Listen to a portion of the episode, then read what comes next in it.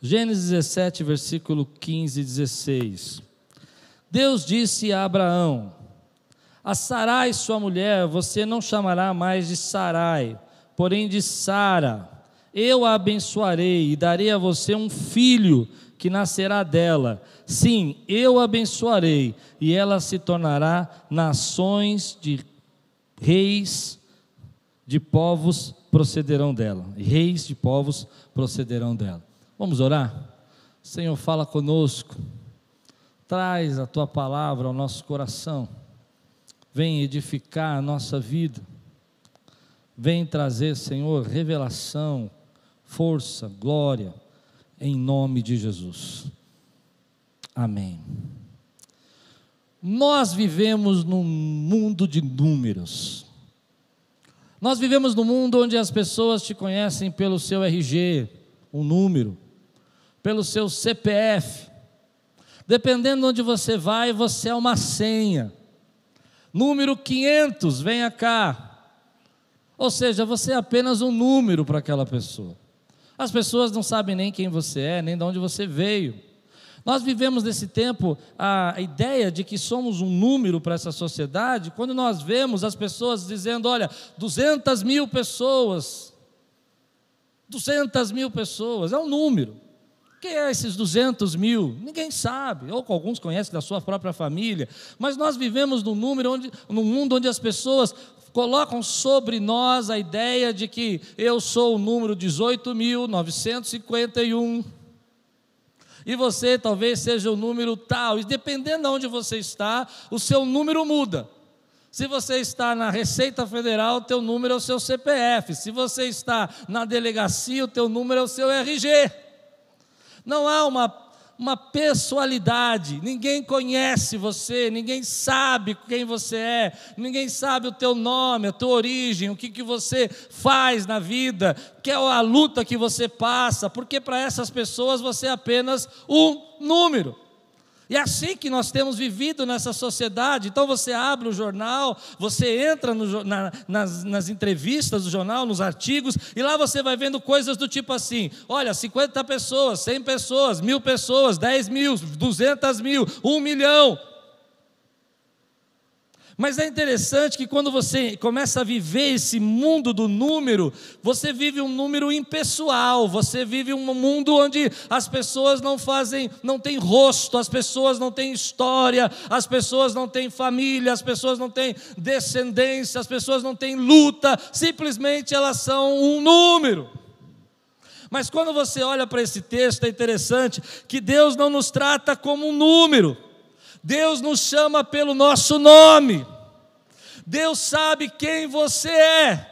Ele não chega para mim e fala: "Oh, querido filho, 18.951". Ele diz: "Filho, Klaus, eu conheço o seu nome. Eu sei quem você é. Eu sei a sua história.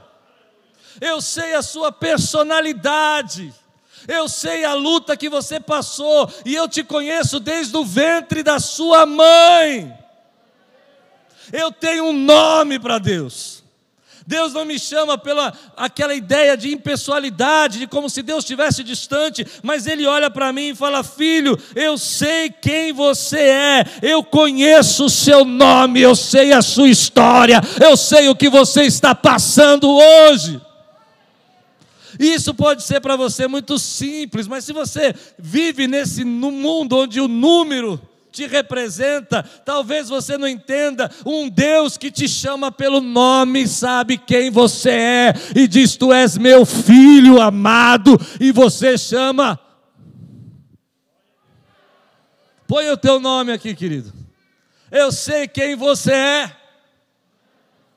É isso que Deus fala para mim nesse texto, porque quando ele chega para Abraão, ele diz assim: Olha, a Sarai, aliás, nesse texto há quatro nomes, cinco na verdade, mas quatro que são mais importantes. O primeiro, o nome de Deus. Deus não chega para você e para Abraão e fala assim: Olha, eu sou um número também. Ele, Deus diz assim: Eu sou o grande El Shaddai. E é a primeira vez na história da Bíblia que Deus dá esse nome para Ele mesmo. Porque Deus está dizendo para Abraão, porque nomes são importantes. Deus está dizendo para Abraão: Olha, eu vou te me apresentar uma outra, um outro nome que eu tenho, um nome que você precisa conhecer. Eu sou o Todo-Poderoso, o El Shaddai, o Deus do impossível, o Deus que pode fazer o impossível acontecer. Talvez você não me conheça dessa maneira, talvez você me conheça como Elohim, talvez você me conheça como Jeová, mas hoje eu quero dizer para você que eu sou mais do que tudo isso. Eu sou o El Shaddai, o Todo-Poderoso, o Criador dos céus e da terra. Mas não é só isso. Deus então olha para Sara e diz assim: Olha, a sua mulher chama Sarai. E se você fizer uma pesquisa na internet, eles vão dizer que Sarai significa minha princesa. Mas eu fui pesquisar a fundo porque não concordo com isso. Há um grande comentarista chamado Warren Wisby, e ele disse algo que eu acredito que seja exatamente isso. A palavra Sarai significava, porque minha princesa é no indiano. Depois que veio do hebraico, passou para o indiano, o indiano traduziu Sara como minha princesa. E Sara é, é princesa. Mas Sarai, que é do hebraico, significa contenciosa, briguenta, rixosa. E Deus vai dizer então para Abraão: olha, tua mulher não vai chamar mais a contenciosa, ela vai chamar princesa, porque dela vai sair reis. Deus vai olhar para Abraão, e esse é o terceiro nome que aparece aqui, e vai dizer para ele: Abraão, você não vai chamar mais Abraão, você vai chamar Abraão, porque Abraão significa pai exaltado, mas Abraão significa pai de multidão.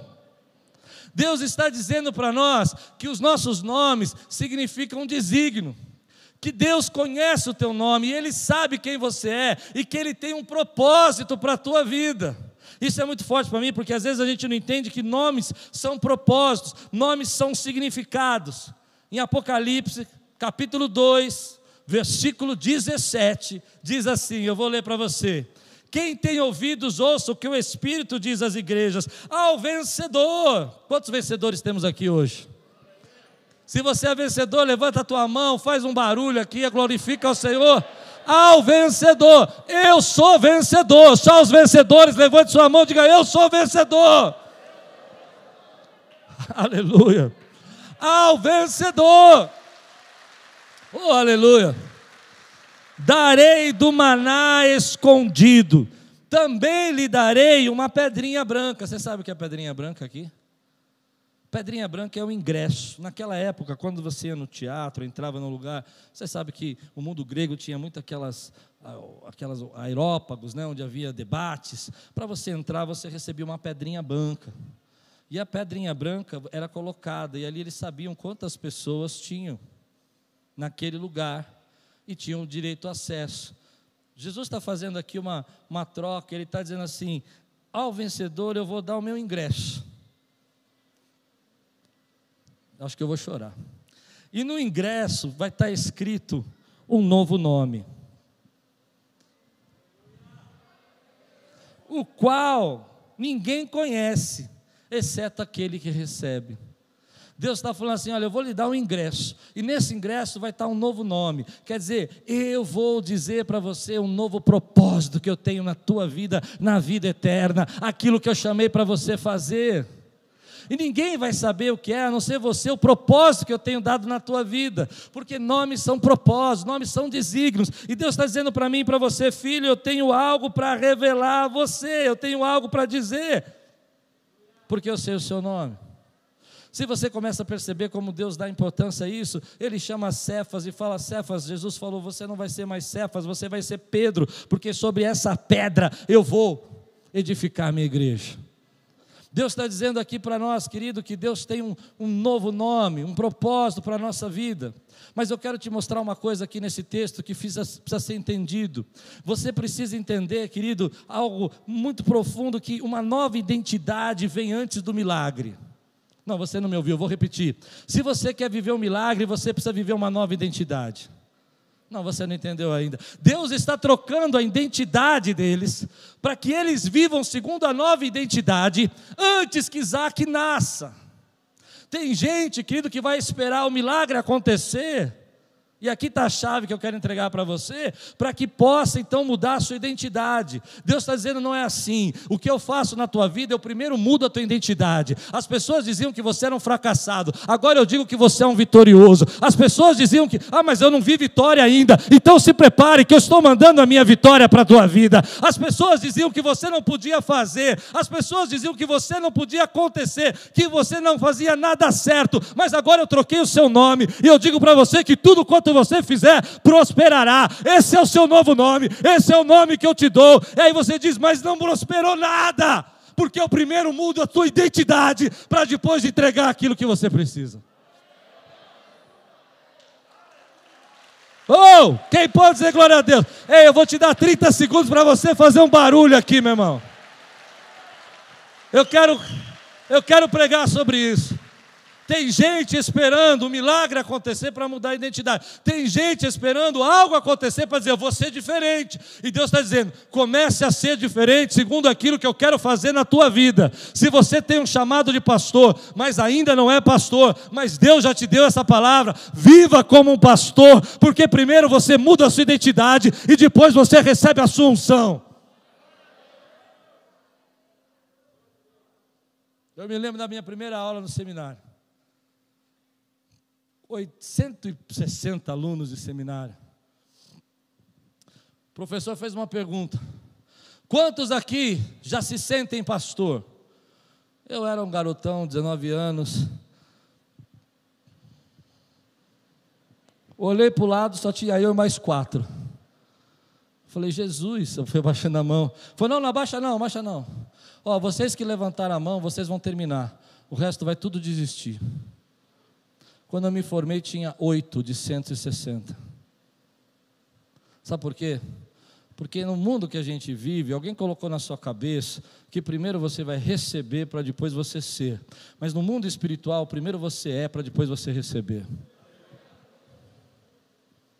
E aqui está uma chave, querido, que a nossa geração precisa entender. Se você quiser crescer no seu trabalho, antes de receber a promoção, você precisa andar como um supervisor. E não é ser chato, não, é trabalhar mais, é dedicar-se mais, é, é empreender mais, é se envolver mais. Se você quiser receber algo espiritual, antes de você receber essa unção que você quer, você precisa mudar a sua identidade. Porque a maioria das vezes eu vejo isso, as pessoas querendo receber e elas não recebem, e depois elas acabam entendendo que essa identidade que elas deveriam ter, embora elas receberam a autoridade, receberam aquilo que elas esperavam, elas começam a entender que essa identidade elas não conseguem viver. Deus fala no meu coração, querido, que ele chegou para Abraão e falou assim: Abraão, é uma, eu quero dizer uma coisa para você. As pessoas vão chamar você de pai exaltado. Elas chamam você assim. Agora você volta para casa e diz que você mudou a sua identidade. Agora você é pai de multidão. E eu fico imaginando isso. Todo mundo olhando e falando assim: Mas Abraão, você tem um filho, um filho chamado Ismael. Isaac não tinha nascido ainda. E você quer que a gente chame você de pai de multidão? E você imagina as pessoas chegando e falando assim: o, o, o é, pai de multidão, é isso? Pai de multidão, é você? Podemos falar? Fazer o quê, né? Acho que ele está se achando. Acho que ele está pensando mais do que convém. Ele tem um filho só. E se essa criança aí não, não vingar? Esse menino de 13 anos aí não vingar. Nem ele é o filho da promessa. Mas eu quero desafiar você hoje a viver segundo a nova identidade que Deus tem dado a você. As pessoas podem rir dessa nova identidade. A igreja às vezes tem esse problema. Tem muita gente boa chamada por Deus, mas que ao invés de se envolver com a nova identidade, fica esperando a recompensa primeiro.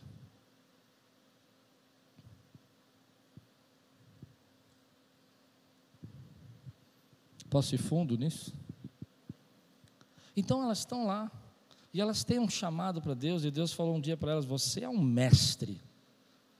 Mas elas ficam esperando que as pessoas reconheçam ela como mestre.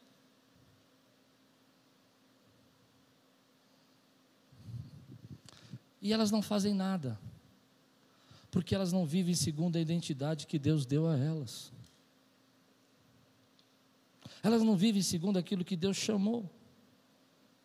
Deus conhece o teu nome, Ele sabe quem você é, Ele te chama pelo nome, Ele não te chama pelo número mas ele troca a tua identidade, ele diz algo novo a seu respeito, ele fala: agora você é meu agraciado, agora você é meu abençoado, agora você é, é o cheio do Espírito, agora você é um quebrador de correntes, agora você é despedaçador de muros. E aí você fala, Deus, eu não estou vendo nada. E, você, e Deus diz para você: viva segundo a palavra que eu tenho entregado no teu coração. Viva segundo a identidade. Eu louvo a Deus porque nos momentos mais de angústia da minha vida, nos momentos que eu fiquei mais ansioso, nos momentos que eu fiquei mais preocupado, Deus não disse assim, filho, 547 milhões, 800, 900 mil. Deus disse, Klaus, eu sei que você está passando. E eu sou com você. Nos momentos que eu chorei sozinho, sabe? Nos momentos que ninguém ouviu o meu choro. Deus chegou para mim e falou: Klaus, vamos conversar. Eu sei o teu nome. Eu sei quem você é. Eu te conheço no profundo do teu coração. E eu sei que eu te dei uma nova identidade. Viva segundo a nova identidade que eu te dei. Diga para todo mundo qual é a sua nova identidade. E se você está procurando grandes coisas, eu vou ser muito simples. Sabe qual é a sua nova identidade? Filho. Só os filhos aqui digam glória a Deus. Sabe qual é a sua nova identidade? Povo de Deus.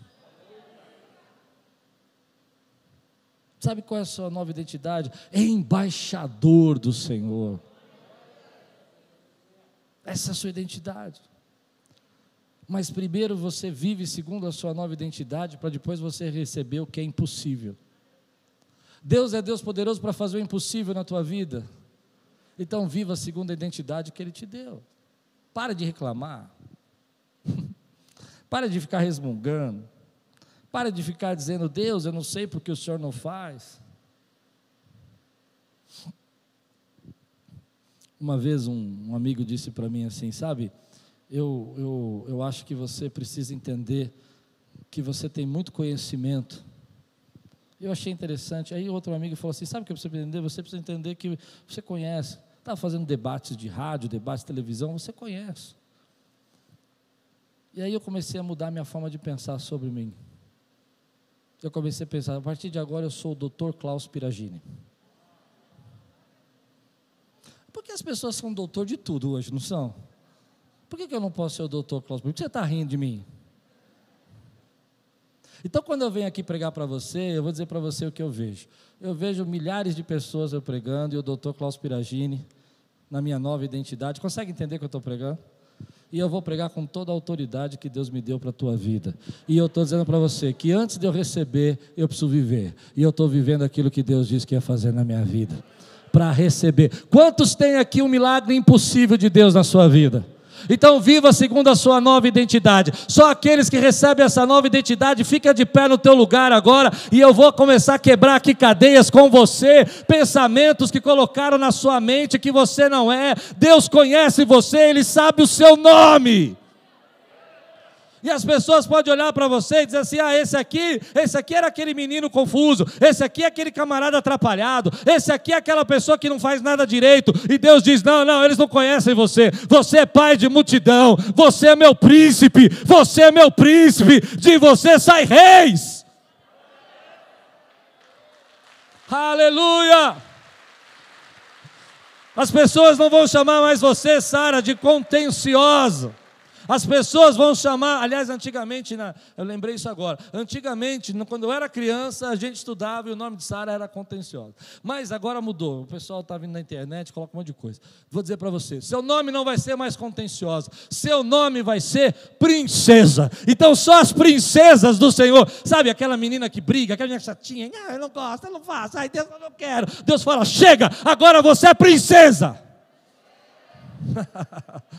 Quem pode dizer glória a Deus por isso que eu estou pregando? Quem consegue entender? Ah, eu não consigo, isso não é para mim, eu não sei, eu não sou, eu não vou, eu não gosto de ir profundamente no espírito porque eu tenho medo. Chega, você é princesa. Levanta a mão as princesas aqui. Façam um barulho, princesas, quero ouvir vocês. Ele conhece seu nome. Ele conhece o meu nome. E eu vou dizer uma coisa para você: tudo muda quando a pessoa conhece seu nome. Quando você é o número é uma coisa, mas quando a pessoa conhece seu nome, muda. Pode sentar, vou contar uma experiência para você. Você vai no cartório, e no cartório você recebe um número, não é assim? Você entrega os papéis, ele te dá um número, e você, a partir daquele momento, é o número 56, 156. E eu fui no cartório um dia, e peguei o meu número, porque eu sou um número. Ali eu sou um número. Amém? Mas o camarada que estava atrás do caixa começou a fazer assim. Psh, psh. Eu olhei. Falei, tá bom. Você não é o pastor Klaus? Eu deixei de ser o número. Consegue entender ou não? E eu disse: É, sou eu. Ah, eu assisto seu programa de televisão. É uma bênção. Espera um pouquinho que eu vou ligar para minha esposa. E ele ligou para a esposa dele. Eu falei, oi, tudo bem? Aí ele falou, você não, não imagina quem está falando aqui. Ela falou, eu estou tentando reconhecer a voz. Ele disse, é o pastor Klaus da televisão. Ah, não, você está brincando, agora já não sou mais o número 156, eu sou o pastor Klaus. Ele falou, o que, que você veio fazer aqui? Eu disse, ah, vim registrar aqui, um, acho que era um recibo de carro. Ele disse, ah, tá, então peraí, deixa eu pegar aqui, pegou a minha pasta, passou. Jogou o meu número fora. Porque agora eu era o Klaus. Quando Deus te chama pelo nome, Ele está dizendo para você: Eu sei quem você é e conheço as suas necessidades. Ah, você não entendeu o que eu estou pregando. Eu passo você na frente. Eu sei o que você precisa. E quando eu percebi, eu já estava indo embora. E quando eu saí, peguei eh, o carro, estava voltando para a igreja, eu falei, uau, o que aconteceu? Então veio na minha mente, eu deixei de ser um número e comecei a ser uma pessoa para aquela pessoa. Só que para Deus você já é assim há muito tempo. E Deus conhece a sua identidade. Viva segundo a tua identidade. Quer viver o milagre do impossível na tua vida? Viva segundo a sua identidade, a sua nova identidade. Eu estou tentando terminar essa parte, mas posso um pouquinho mais? Você tem tempo para mim? Sabe o que é triste quando a gente vê a história do filho pródigo? Lembram dela? A Bíblia diz que quando o filho pródigo foi é, é, chegou no fundo do poço, ele estava ali diante do poço, do, do por, dos porcos, do chiqueiro, e ele queria comer as bolotas dos porcos, porque ele não tinha comida. Mas nem isso davam para ele. Se você ler o texto, ele não pode comer, não davam a bolota. Ele, ele valia menos que um porco. É isso que Jesus quer dizer. Ele, ele perdeu a identidade dele que ele não tinha valor nenhum para aquelas pessoas. Mas o interessante sobre isso é que ele não ia poder comer aquela comida. Me segue. Porque aquela comida é para um tipo de, de, de, ser, de ser vivo que não tem a mesma identidade que ele. Consegue entender o que eu estou dizendo? Então, meu querido, Ele olhando aquilo, as pessoas não davam, mas ele também não podia pegar aquilo, porque aquilo não era da identidade dele. E eu vou dizer uma coisa para você: o dia que Deus mudou a sua identidade, tem coisas que não servem mais para você. E você não pode se alimentar de comidas de porcos. Se eu colocar aqui nessa sala, aqui nesse templo hoje, uma bandeja linda aqui, ó, cheia de bolotas de porco, e do outro lado uma macarronada maravilhosa, uma, uma lasanha, uma comida linda, e eu soltar aqui dentro os porcos, eles vão procurar comida que é de acordo com a identidade deles. E ao invés de eles quererem a, a macarronada, eles vão querer as bolotas. Estão comigo? Mas se você é um ser humano e você tem uma nova identidade em Cristo Jesus, vocês estão entendendo o que eu estou pregando? E você entrar aqui e olhar aquilo, você fala, uau, não, esse negócio é muito ruim. Mas se você vê esse prato e fala, uau, isso aqui me agrada. Pois bem, Deus te deu uma nova identidade, se alimente da identidade que Ele deu para você. Ah, você não entendeu o que eu estou pregando. Você não pode comer aquilo que as pessoas estão dando, que é para os porcos. Você precisa comer segundo a sua identidade. A sua identidade é uma identidade espiritual. É uma identidade, querido, de santidade. Não faz mais parte da sua identidade aquilo que fazia para o antigo velho homem. Hoje você é nova criatura em Cristo Jesus. Mas tem uma coisa interessante: aquele jovem perdeu tanto a sua identidade que as pessoas que estavam no lado dele só viam ele como um número. Ele é mais um que cuida de porcos. Ninguém estava preocupado que ele estava morrendo de fome, mas o pai sabia quem ele era, e o pai estava esperando ele voltar, porque para o pai ele tinha um nome. Então, meu querido, ainda que as pessoas não saibam quem você é, ainda que as pessoas não deem nada a você, ainda que as pessoas não acreditem que você possa mudar, ainda que as pessoas não acreditem que há um tempo de restauração na tua vida, o Pai está dizendo para você: não se preocupe que eles não conhecem você, mas eu sei o seu nome. Aleluia. Então, quando o filho volta para casa, ele encontra o pai. E o pai diz: Ei, esse aqui é meu filho, eu sei quem ele é, ele é meu filho. Ele estava sujo, ele estava é, estragado, ele estava. E o pai fala: Não, tira essas vestes dele, porque eu sei quem ele é. Essa identidade, essa roupa que ele está usando não é a identidade dele. A identidade dele é meu filho. Quantos aqui Hoje Deus pode fazer, trocar as vestes e dar uma identidade nova, e você entender que você precisa viver segundo a sua identidade, diga glória a Deus, por isso exalte ao Senhor. Me ajude a pregar. Algumas pessoas querem receber, mas para receber você precisa ser. O filho não podia receber porque o filho não queria ser mais. Ele era. Não sei se você está me entendendo o que eu estou pregando. Ele era, mas ele não queria ser. E tem muita gente que é, mas não quer ser, e por isso não pode receber. Mas se você é e quer ser, se prepare, porque Deus tem poder para fazer o impossível acontecer na sua vida. Se você crê, aplauda ao Senhor, glorifica o nome dEle, exalte ao Senhor, porque eu creio que Deus está falando comigo e com você. Quírios, viva segundo a sua identidade. Sabe qual é a nossa idade? Nós somos uma igreja aqui no bairro Referências. Veja, uma referência. As pessoas vão chegar na sua casa e falar assim: você é da Quírios. Aliás, essa semana eu fiquei muito orgulhoso. Duas pessoas, um ateu, um ateu, disse para mim: o fulano de tal é da Quírios. Eu falei: é, eu conheço ele. Esse rapaz tem muita fé. Eu vou dizer para você: eu sou ateu, mas eu fico admirado pela conduta desse homem. O outro que eu encontrei também não é cristão, falando do pastor Carlos. Falou para mim: olha, que homem de Deus. Eu falei: o cara não é crente, mas é de Deus. Eu falei: ah, é isso aí. Eu, e, querido, nós temos que viver segundo a identidade que Deus nos deu para essa igreja. Você crê nisso que eu estou pregando? Amém? E a nossa identidade, querido, é uma identidade que nós somos uma igreja, querido, que ama o Senhor de todo o nosso coração, e é uma igreja que influencia essa cidade, que ajuda. Essa semana nós fomos procurados aqui pela igreja do pastor Vitor para ajudar lá na Vila Zate, que teve uma enchente. Não deu tempo. Os irmãos foram lá, e ele me ligou e falou: Klaus, pede para o pessoal da igreja parar de ir, porque não tenho mais onde guardar coisas. Deus é maravilhoso, porque nós estamos vivendo segundo a nossa identidade, de igreja, de família de Deus. Quantos fazem parte dessa família de Deus? Diga amém, querido. Versículo 17 e 18 diz assim: Então Abraão se prostrou com o rosto em terra. Note essa frase. E riu, dizendo consigo mesmo: Pode nascer um filho a um homem de cem anos? E será que Sara, com seus 90 anos, ainda poderá dar luz?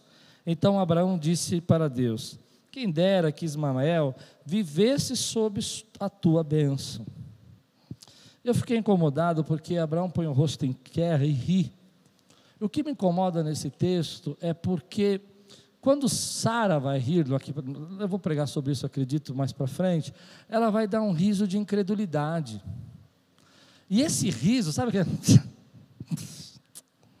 Esse é o riso de Sara. E, e, o anjo repreende Sara, fala, ah, porventura alguma coisa impossível para Deus? Mas aqui, Abraão está na frente de Deus, e ele ri, e Deus não vai, não vai questioná-lo, não vai brigar. E eu fiquei pensando que tem tipos diferentes de riso. Tem pessoas que riem por incredulidade, mas tem pessoas que riem porque recebem uma boa notícia. Fazia 13 anos que Deus não falava com Abraão, e fazia 13 anos que Deus não tocava mais nesse assunto sobre Isaac. Fazia 13 anos que Deus não dizia mais que a promessa estava valendo. Um silêncio de Deus. Eu preguei de manhã sobre esse silêncio de Deus, como que a gente aprende para viver. Mas quando você pega a vida de Abraão, Abraão é um homem importante na Bíblia. Abraão é uma pessoa, uma figura, um personagem importante para a humanidade. Porque de Abraão vem o povo árabe, de Abraão vem os hebreus, e de Abraão chega o povo espiritual, os cristãos. Então, desse homem vai surgir aí uma multidão, aquilo que Deus disse se cumpriu. Esse homem vai dar origem aos povos árabes, os islâmicos, vai dar origem ao, à veia do cristianismo, que vem do judaísmo, a religião judaico-cristã, e vai dar origem também ao povo judeu. E esse homem então se é, é, se humilha na presença de Deus, se prostra, e a gente às vezes não entende quem é esse homem, mas se você quiser entender quem ele é, é Abraão. Abraão é pai de Isaac, Isaac é pai de Jacó, Jacó tem 12 filhos que vão formar as 12 tribos de Israel. Se não houvesse Abraão, não havia Isaac. Se não houvesse Isaac, não havia as 12 tribos de Israel.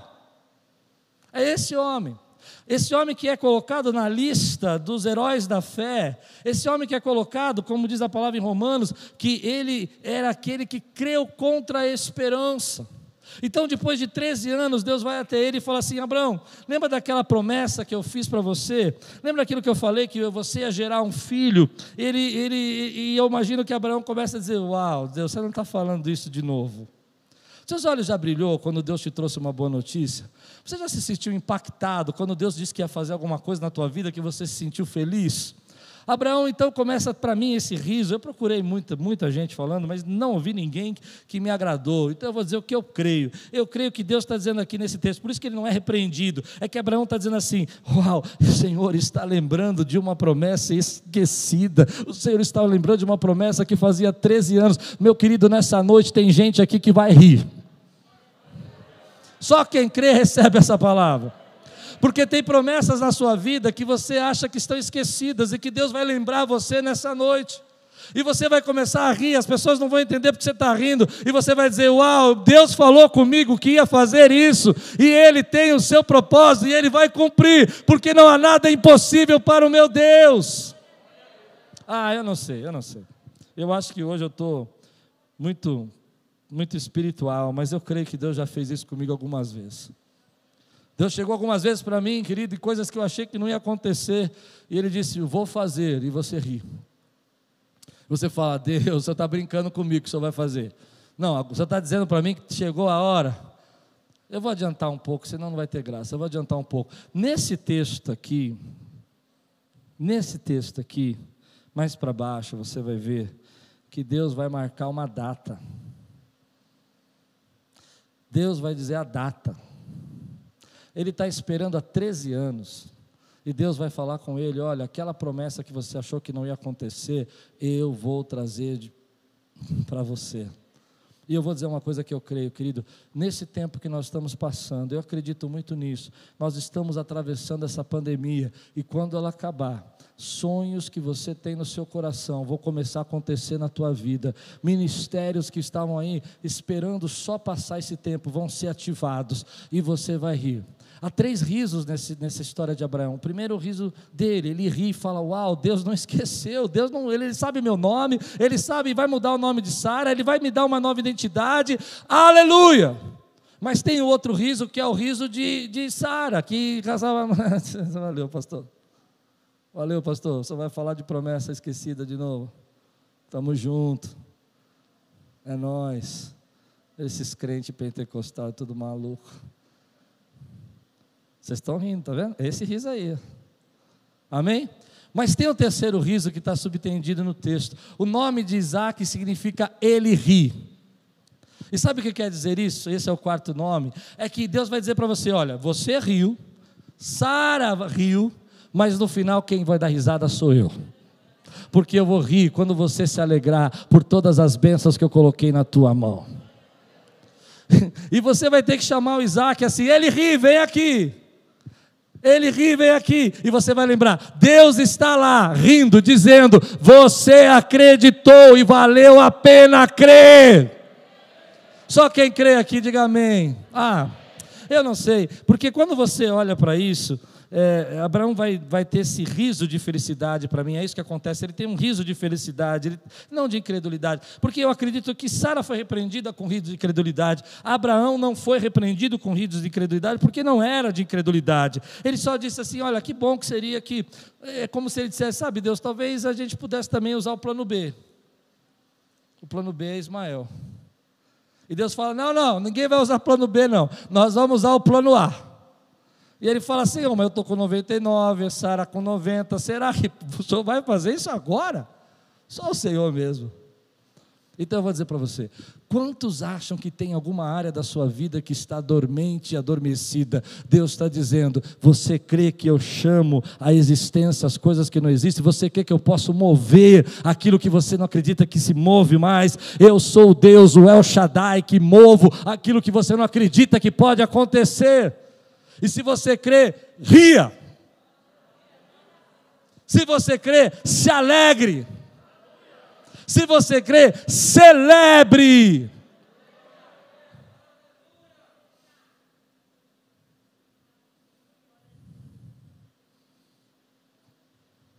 Celebre. Celebre. Porque Deus pode mover aquilo que você acha que é impossível que Ele possa mover. Ele pode pegar 13 anos de silêncio e dizer para você o que ele vai dizer no versículo 21. Ele diz assim: E agora, meu irmão, é para quem crê eu peguei para mim como profético. Você faz se quiser. Mas a minha aliança eu a estabelecerei com Isaac, filho que Sara, diga comigo, princesa, dará a você no ano que vem, por esta época. Quem trabalha comigo sabe que eu gosto de prazo. Eu gosto de fazer prazo para tudo. Eu chego para o Diego, falo, Diego, qual é o prazo para você entregar isso? Não é isso, Diego? Eu chego para os irmãos que trabalham aqui na igreja, fazem a obra, falo, ó, oh, quanto tempo vai demorar? Eu amo prazo. Quando a pessoa me dá prazo, me deixa é, feliz, porque eu sei que ela vai ter uma, um momento para entregar aquilo. E, e às vezes é, é, muito ruim quando você trabalha com pessoas que elas te dão um prazo e elas não cumprem um prazo. Eu não sei se você fica bravo com isso, mas eu fico irritado quando a pessoa fala para mim: olha, semana que vem, aí passa uma semana, até tem uma tolerância, sabe? Mas depois daquela tolerância, você começa a ficar nervoso. Mas uma coisa, um ser humano te dá um prazo, e você entende, querido, que há variantes, há problemas, há situações, há, e é natural, a gente tem que ter compreensão. Eu, embora eu goste muito de prazo, eu tenho que entender que pessoas ficam fluentes, outras pessoas passam por dificuldades. Normal, eu também, às vezes, quero cumprir um prazo, quero chegar num lugar, quero fazer, o trânsito me para, eu também não fico bem. Amém? Mas uma coisa é eu te dar um prazo, é uma pessoa te dar um prazo, outra coisa é Deus te dar um prazo. E Deus às vezes tem prazo, querido. Deus às vezes diz para você: olha, neste tempo, daqui um ano, você vai ver que você vai estar cheio de riso em casa. Ah, meu querido, eu não sei se você crê nessa palavra, mas eu creio que Deus tem promessas para nós e que se nós perseverarmos e nós continuarmos nesse ano, daqui um ano, algumas coisas que estavam dormentes, que pareciam possíveis, que demoraram 13 anos, ele diz: agora chegou o tempo de acontecer na tua vida, porque eu estou marcando um prazo com você, eu estou marcando uma data para você. Eu, quando as pessoas vêm me entregar profecia para mim, eu não gosto de profecia que a pessoa fala assim: tu vais, irás e passearás. Sabe aquela coisa muito genérica? Eu gosto de nome, endereço, pra, DASA, RG. Você entende o que eu estou falando, né? Tu vai viajar. Eu viajar, eu posso ter ido para Guarulhos e viajei. Tu viajarás. Eu viajei. Fui para Guarulhos, né? quem vem de Guarulhos fez uma viagem, né? Ou não? Quero saber o endereço, o lugar. Mas quando Deus olha para você e fala assim, filho, eu tenho um prazo para fazer algo na tua vida, eu vou começar agora, por esse tempo, daqui um ano. Quem consegue receber essa palavra que eu estou pregando? Aquilo que você achou que era impossível de acontecer, vai começar a acontecer na tua vida. Meu querido, eu quero dizer para você algo que eu creio. Deus tem um prazo para essa igreja, de coisas extraordinárias que vão acontecer nesse lugar. Então, querido, se segura nessa cadeira, aguenta essa pandemia, tenha paciência, porque você vai ver o que Deus vai fazer daqui a um ano, os milagres que Deus já está fazendo e aquilo que Deus vai operar nesse tempo. Se você crê que Deus pode cumprir essa palavra na tua vida, Ele pode, querido, Ele pode chamar a existência aquilo que não existe. E às vezes você não entende, você fica apressado, você fica preocupado, mas mas eu imagino que quando Abraão ouviu Deus falando assim: peraí, o senhor está dizendo então que acabou o tempo de espera, que agora é gestação, agora vamos gerar, não é mais tempo de espera, de promessa, mas é tempo de gerar. Pois bem, Sara, daqui dois meses, três meses, ela vai começar a gerar. É isso, o senhor está dizendo que agora é a hora, e Deus está dizendo: é a hora, nesse tempo, nesse prazo, você vai ver aquilo que eu prometi para a tua vida, porque você vai começar a gerar. Existe o tempo de espera e existe o tempo de gestação. A gente chama gestação de esperar, mas você está gerando. Deus está dizendo assim: houve um tempo que você esperou, mas a partir de agora, daqui três meses, você vai começar a gerar aquilo que eu disse que você ia fazer. E o pai da multidão vai surgir. Isso é uma palavra muito forte para mim, querido, porque eu, eu, eu, eu penso nisso para mim, eu fico pensando, Deus, o Senhor tem bênção para mim nesse tempo. Eu estava fazendo essa mensagem, eu falei, Deus, eu, eu não sei o que, que o Senhor quer falar desse texto aqui. E quando eu li esse texto, hoje à tarde, hoje à tarde, hoje à tarde, depois do almoço, eu disse: Uau, Deus, como eu não vi isso. Isaac, filho que Sara dará a você o ano que vem, por esta época. Você já recebeu uma palavra de Deus com prazo? Quem aqui já recebeu uma palavra de Deus com prazo? Pouca gente. Eu já recebi uma palavra de Deus com prazo. Já recebi uma palavra de Deus com prazo? Eu já recebi. Deus falou assim: Eu vou fazer isso na tua vida e você vai ver. Até o dia tal. Eu, quando conheci a Lupe, Deus falou assim comigo: Em fevereiro você vai conhecer sua esposa. Não, perdão, em janeiro você vai conhecer sua esposa. Em fevereiro você vai começar a namorar com ela. Em março você vai começar um ministério em outro lugar. Em, fe... em janeiro a Lupe chegou na igreja.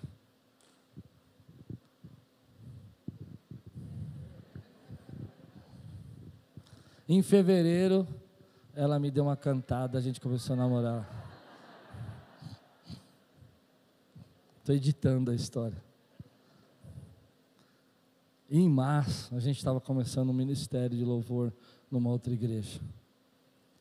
Querido, eu creio que Deus tem um prazo para aquilo que Ele prometeu na tua vida. Eu creio que Ele tem um prazo para fazer aquilo que Ele disse que ia fazer na tua vida. Você crê nisso? Você tem que esperar com paciência. O silêncio de 13 anos, Ele esperou 13 anos em silêncio. Mas agora, depois de 13 anos, Deus vem e fala assim: Eu não esqueci da minha promessa, eu não esqueci o que eu ia fazer na tua vida. Aquilo que eu disse, que, tá, que eu disse há 13 anos atrás ainda está valendo. E eu só venho dizer para você que o prazo começou agora. Quem crê aqui, diga glória a Deus, querido. Eu creio que há coisas que Deus vem falando para mim nesse tempo e que Ele está dizendo que o prazo começou agora. Você crê nisso? Que você já começou a gerar as promessas que Deus disse que ia fazer na tua vida, a gerar segundo a nova identidade que Ele te deu. Eu acho que você cansou de mim, cansou? A gerar, a segundo essa nova identidade que Deus te deu. E daqui, um ano, Abraão ia ter que acordar de madrugada com um choro de nenê. Sara ia ter que trocar a fralda do bebê. Aquilo que eles achavam que era impossível, que estava adormecido, começou de novo na vida deles. Agora tinha já uma. Dois anos depois, no máximo, já tinha uma criança correndo dentro de casa, engatinhando e falando: Papai, uau! E a, a vida de Abraão ia ser de novo uma vida de riso, porque Deus tem esse tempo na nossa vida. Eu não sei quanto tempo você está esperando uma promessa de Deus, mas eu creio que Deus às vezes chega para mim e eu creio que esse tempo Deus está falando isso comigo, filho, aguenta, você vai ver o que eu vou fazer nesse lugar, nessa igreja. Quantos creem no que eu estou dizendo aqui? Fica firme, porque você vai ver o que vai acontecer e daqui a um ano você não vai estar no mesmo lugar, vai, vai ficar um pouco desorganizado, porque quando chega uma criança em casa, desorganiza um pouco, né? Imagina Abraão já com um filho de 13 anos, já sabe comer sozinho. Quem tem filho maiorzinho sabe, já, já passou a fase das fraldas, agora volta tudo. Eu vou, eu, vou, eu, vou, eu vou fazer um rebuliço aí na tua vida, mas eu vou abençoar você. Mas o interessante é que Abraão olha e fala assim: olha, eu. eu e, e, e Ismael, né? Não dá para abençoar Ismael. Olha o que ele diz aqui no versículo 18. Então Abraão disse a Deus: Quem dera que Ismael vivesse sob tua bênção. Ele sabia que Ismael era o fruto do plano do homem, não o plano de Deus. Entende? As pessoas, eu acho que quando elas leem esse texto, elas juntam os dois textos, do riso com essa frase. Por isso que elas acham que era incredulidade. Mas eu, eu, eu separei. É um diálogo. E ele está dizendo assim: quem dera que Ismael vivesse sob sua bênção. Olha, olha o que Deus diz. Deus respondeu sobre sua bênção. Deus respondeu: Na verdade, Sara, sua mulher, lhe dará um filho e você chamará de Isaac. Estabelecerei com ele a minha aliança, aliança perpétua para a sua descendência. Quanto a Ismael,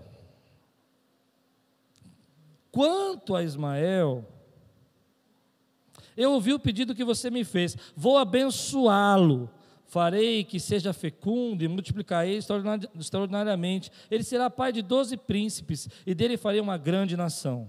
Mas a minha aliança eu estabelecerei com Isaac, o filho que Sara dará luz para você. Neste mesmo tempo, daqui a um ano, quando acabou de falar com Abraão, Deus se retirou dele, elevando-se. Deus vai dizer assim: olha, isso tudo que você aconteceu aí com Isaac não está perdido eu ainda vou estender minha bênção sobre ele. Mas você precisa entender que vai precisar largar Isaac para receber, perdão, vai precisar largar Ismael para receber Isaac. E às vezes a gente não entende que a gente fica pegado ao passado e não consegue receber o que é o novo de Deus para a tua vida. Isaac simboliza o modo carnal, o jeito de fazer as coisas e realizar as coisas para Deus de forma humana. Entende? Isaac é aquele jeitão que a gente quer dar, como eu preguei outro dia, correr na frente de Deus. Eu não sei quem ouviu essa pregação. Isaac representa essa, essa ideia, perdão, Ismael representa essa ideia de que você ah, vai fazendo as coisas e que depois Deus vai arrumando. E a presença e a chegada de Ismael representa a dissensão, trouxe confusão, trouxe briga, trouxe problema, trouxe quebras de, de autoridade, deu poder às pessoas que não podia ter dado, Agar recebeu um poder que não era dela. Você lembra dessa pregação que eu fiz? Não é? Só que agora Deus vem dizer assim: olha, eu, eu vou ouvir você, eu vou abençoar Ismael, mas você precisa entender que a minha aliança é com Isaac. E aqui está uma lição para mim, querido. Às vezes a gente precisa soltar as amarras. Às vezes a gente está segurando muita coisa na nossa mão. Ismael representa esse jeito da gente fazer as coisas do nosso jeito, sabe, de querer controlar tudo, de querer passar na frente de Deus. E Deus fala assim: olha, você precisa soltar Ismael para receber a promessa que eu tenho na tua vida. Eu não sei se isso fala com você, mas eu estava aqui hoje no louvor e Deus estava me falando comigo. E eu, eu me vi assim, segurando um monte de cordas na mão. Você já se viu assim, segurando um monte de cordas na mão? E de repente Deus falou para mim: entrega essas cordas na minha mão. Você está segurando coisas demais, e enquanto você estiver segurando, você não consegue se prostrar. Glória a Deus pela sua vida que disse aleluia. Porque enquanto você está segurando, você não consegue se prostrar. Você não consegue se entregar. Ismael representa isso, sabe? Você querer segurar e querer arrumar e querer ajeitar e querer. Sabe quando a coisa deu errado e você fica tentando resolver? Eu sei que é um filho, mas aqui ele representa a, a, o ato carnal, a atitude é, de falta de fé, ele representa o passado, ele representa Abraão, o velho Abraão, o Abraão que mentiu, o Abraão que entrou na frente de Deus. E Deus está falando assim: olha, nesses 13 anos, você, você vê o primeiro versículo do capítulo 17 17 diz: anda na minha presença, cumpre a minha aliança. E nesses 13 anos você andou na minha presença, você cumpriu a minha presença. Agora solta isso que você está segurando na tua mão, para que eu possa entregar para você o futuro que eu tenho para você. Solta a tua preocupação e vive o que eu tenho para entregar. Eu vou cuidar também de Ismael, não é mais um problema seu, agora é um problema meu. Mas enquanto você não solta o Ismael, você não consegue receber a promessa que Deus tem na tua vida. Tem muita gente, querido, que quer receber algo novo de Deus. Quantos querem receber algo novo de Deus? Mas está segurando o velho. Está segurando o velho jeito de fazer as coisas, está segurando a velha forma de, de, de se relacionar, está segurando os velhos hábitos que não te servem mais, que não fazem mais parte da sua identidade está segurando, querido, aquelas atitudes, sabe? Eu vou administrando aqui, eu vou administrando ali, Ismael aqui, Ismael ali. Deus fala: chega, chegou o tempo de você viver a minha promessa, chegou o tempo de você viver como pai de multidão que eu chamei você para ser. Você crê nisso, querido? Eu não sei o que você está segurando, mas a palavra que Deus me deu foi essa: solte as amarras. Solte aquilo que você está segurando na sua mão, para que você possa receber o que Deus tem para você. E é interessante que a bênção que está sobre Abraão vai se estender à família dele, vai se estender a Ismael. E eu creio que, meu querido, apesar de tudo aquilo que você está preocupado, tentando segurar, nada será perdido. Deus ainda vai conseguir transformar isso em bênção, mas você precisa entregar na mão dele. Hoje, quando eu, eu quero terminar assim, hoje eu fico pensando que eu tenho um Deus que conhece o meu nome, que eu não sou um número para Ele. E nesse Deus que conhece o meu nome, Ele me deu uma identidade, e eu vou viver segundo a identidade que Ele me deu. E nesse propósito que Deus tem comigo, dessa identidade, eu vou, querido, caminhar, não segurando o velho, mas segurando o novo que Ele tem para mim, que é a promessa porque esse Deus que conhece meu nome, sabe a minha oração, sabe o meu choro, esse Deus que me vê e que me ouve, esse é o Deus que está dizendo para mim e para você: ei, por esse tempo, daqui um ano, espera para ver o que vai acontecer na tua vida, como eu vou derramar a graça. Você recebe essa palavra hoje na sua vida? Eu não sei para quantos Deus está falando aqui hoje, mas Deus falou muito comigo. Eu vou caminhar eu vou gerar nesse tempo tudo o que eu preciso gerar, porque daqui a um ano eu quero receber o fruto dessa gestação. E eu sei que tem gente que está comigo aqui que vai rir. E vai dizer, mas não rir de credulidade, vai rir de alegria, e falar, uau, lembra daquilo que Deus falou? Eu me lembro uma vez, hoje de manhã estava o Daniel aqui, o Daniel é o pipoqueiro, o pipoqueiro se converteu, se batizou aqui. A esposa dele assiste pela internet. Eu fiquei de mandar um abraço para ela. Mas sabe uma coisa interessante? É que há muitos anos atrás a gente pediu um lugar. Queríamos mudar. E a gente fazia uma reunião de oração, dava as mãos. E cada um pediu uma coisa. Eu pedi um salão que não tivesse coluna.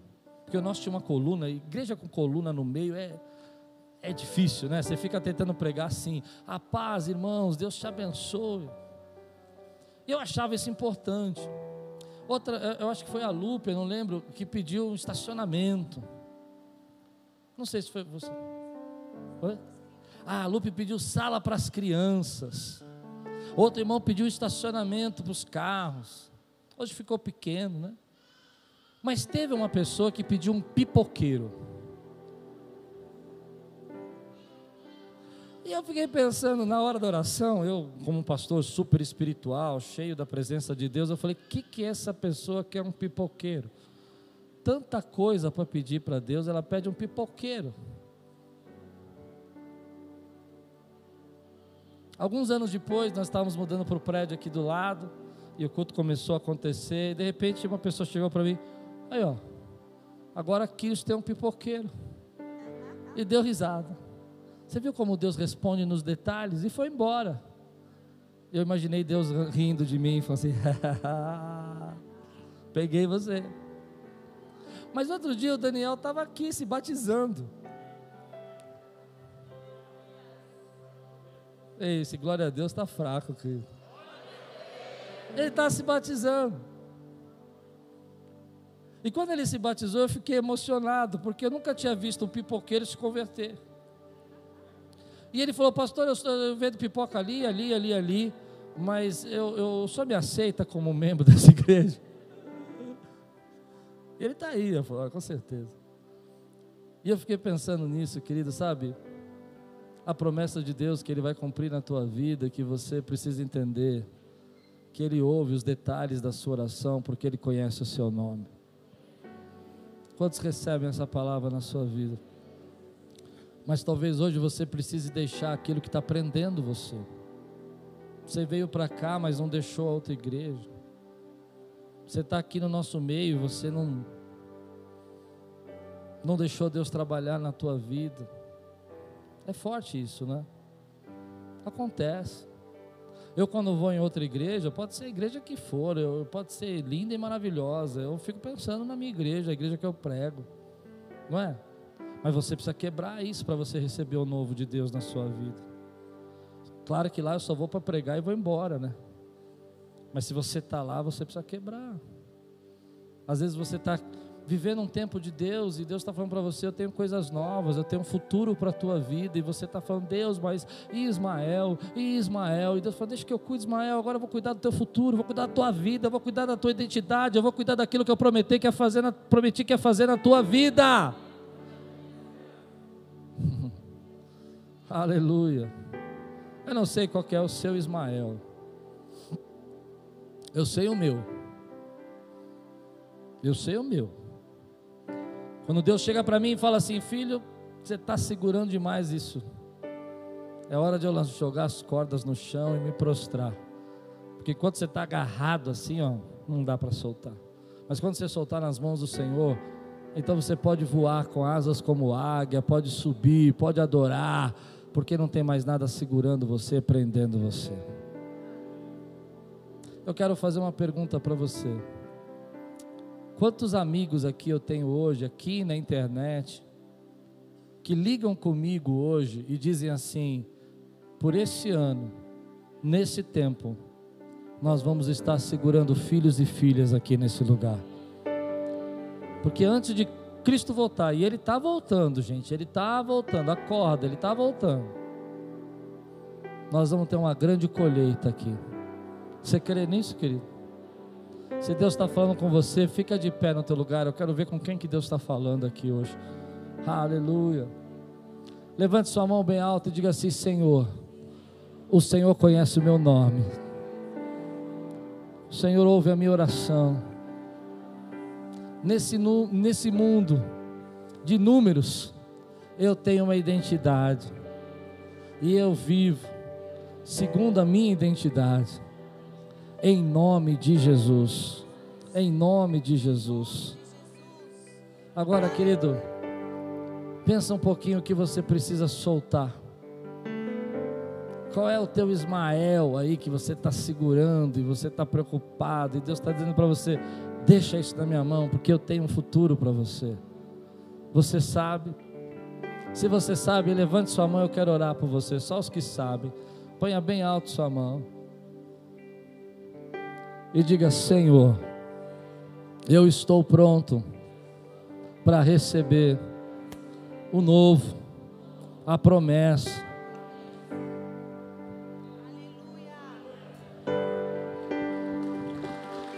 Aleluia.